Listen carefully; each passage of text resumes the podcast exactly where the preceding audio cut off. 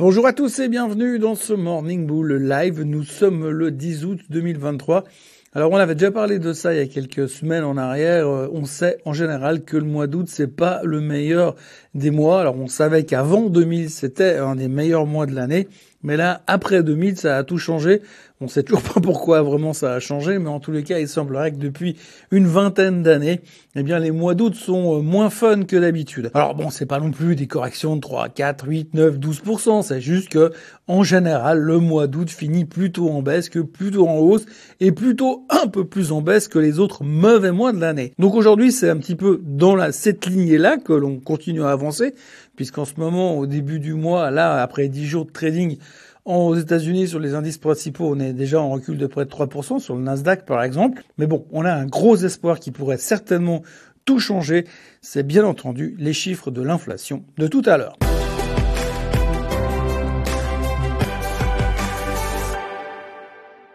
Donc si on reprend un petit peu la séance d'hier, eh bien on a eu un rebond massif de l'Europe, induit principalement par un rétro-pédalage absolument fantastique de la part du gouvernement italien. Il y a vraiment que les politiciens pour oser faire des trucs pareils. Hein. Les mecs, ils viennent annoncer en renfort de, publicité, de, de, médias, comme quoi ils font un énorme taxe sur les banques, ils vont punir les banques, ils vont leur expliquer comment ça marche. Et puis le lendemain, il dit oui, non, mais alors euh, finalement, on a un peu changé notre structure, on va taxer, oui, mais c'est seulement euh, sous certaines conditions. Donc paniquez pas, les mecs, ça va bien se passer. Non, mais calmez-vous, madame, ça va bien se passer. Et puis finalement, les 2 milliards qu'ils devaient récupérer, ça va se transformer en, allez, euh, toi une pizza, toi un, un plat de pâtes à la rabiata, et puis c'est réglé. Non, mais calmez-vous, madame, ça va bien se passer. Et puis on, on s'arrête là. Donc il y aura probablement quasiment pas de taxes euh, par rapport à cette hausse des taux, ce qui avait été annoncé. Donc du coup, bah, les banques, elles ont fait quoi?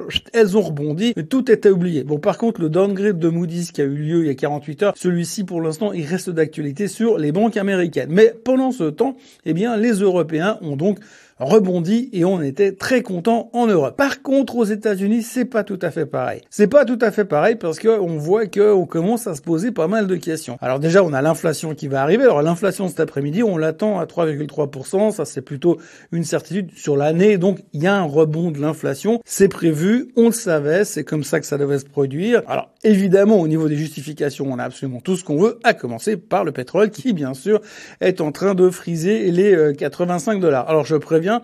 85 dollars sur le WTI si on casse à la hausse, ça ouvre la porte à toutes les fenêtres bien sûr. Et puis on va aller chercher les 88 89 dollars probablement. Et puis aujourd'hui quand on regarde un petit peu la tension globale, les gens se disent le pétrole va monter parce que la Chine n'aura pas d'autre choix que de mettre en place un stimulus, le pétrole va continuer à monter parce que les États-Unis ont des réserves stratégiques qui sont en train toujours de diminuer et ils vont devoir les remplir. Et le pétrole va monter parce que bien évidemment, les Russes sont en train de bloquer les ports ukrainiens et que ça va poser plein de problèmes de ce côté-là au niveau de l'exportation. Bref, donc du coup, eh bien, on sait que le pétrole va monter. Si le pétrole va monter, on est inquiet pour l'inflation. Ça, c'est la première chose. Mais on se dit quand même que si l'inflation reste à 3,3%, c'est un plan qui se déroule sans accroc. C'est le plan de la Fed qui se, déroule sans accroc. Et donc, il n'y aura pas de problème. Euh, d'ici le mois de septembre, les taux vont rester euh, sans bouger parce qu'on a vraiment ce sentiment que, en fonction du chiffre de tout à l'heure, les taux bougeront ou les taux ne bougeront plus. Mais on sait tous très bien que dans les cinq semaines ou six semaines qui vont suivre, va nous refaire le même cinéma à chaque chiffre économique en se disant, ouh, alors celui-ci, c'est clair que là-dessus, la Fed va prendre une décision. On a quand même pas mal de doutes on a quand même le sentiment qu'il y a euh, deux, trois prises de profit qui sont en train de se faire sur le marché.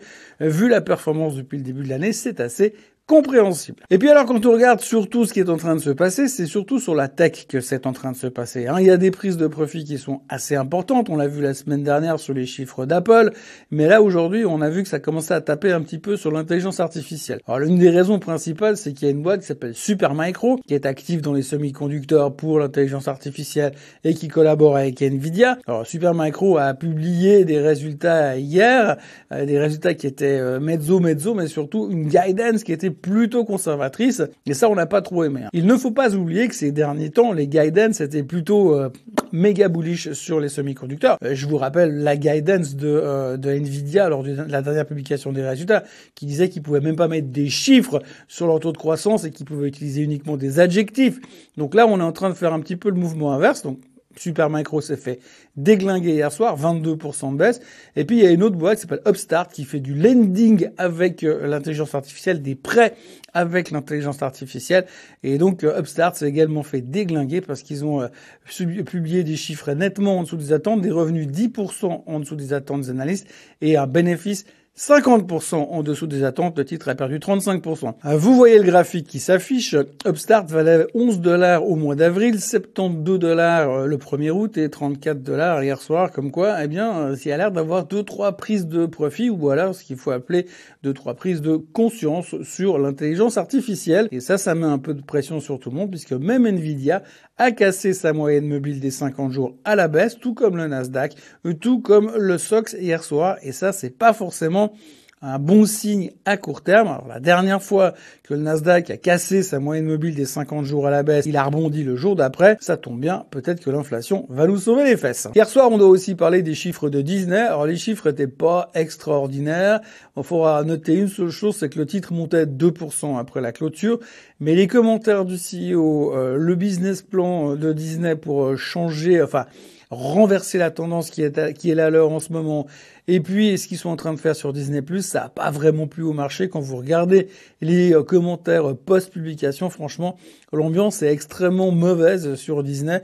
Et bon, le seul truc qui leur a peut-être sauvé euh, la performance, c'est qu'ils ont annoncé qu'ils allaient encore augmenter les prix euh, de Disney+. Alors, ça arrange bien la société, ça arrange pas forcément le consommateur, mais en tous les cas, on sent quand même que Disney c'est lourd, c'est lourd, c'est lourdingue et ça donne pas super envie d'investir aujourd'hui quand on regarde la photo globale. Après, il faut retenir deux trois petites choses au passage. Tout d'abord, il faut noter que hier, enfin, le gaz naturel a pris 40%, 40% de hausse sur le gaz naturel. C'est pas impressionnant globalement sur le chart, mais c'est 40% quand même.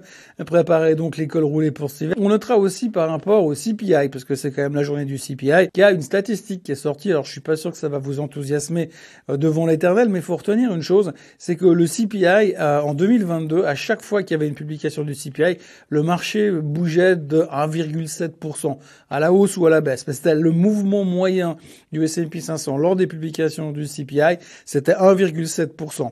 Aujourd'hui, en 2023, eh ben, à chaque publication du CPI, on est à moins de 1% de variation. Vous voyez comme quoi c'est une statistique qui va vous changer la vie, sûrement vous changer la journée également. Et puis, on parle aussi beaucoup de l'endettement au milieu de tout ça, même si euh, pour l'instant les indices tiennent le coup, les investisseurs tiennent le coup aussi, mais on commence quand même à se poser des questions. Alors on sait qu'effectivement il n'y a pas de risque de récession, tout le monde est convaincu de la chose, mais les chiffres des cartes de crédit qui ont été publiés euh, avec 1000 euh, milliards d'endettement sur les cartes de crédit ces derniers jours, on fait quand même peur à pas mal de monde. Et quand on regarde ces autres chiffres, grosso modo on a 17,1 trillions de dollars, donc 17 000 milliards de dollars d'endettement sur les ménages, on a 12 000 milliards d'endettement sur les hypothèques, on a 1600 milliards d'endettement sur les crédits voitures, on a 1600 milliards d'endettement sur les dettes pour euh, les, emprunts étudiants et la totalité des dettes hypothécaires aux États-Unis aujourd'hui est deux fois supérieure à ce qu'elle était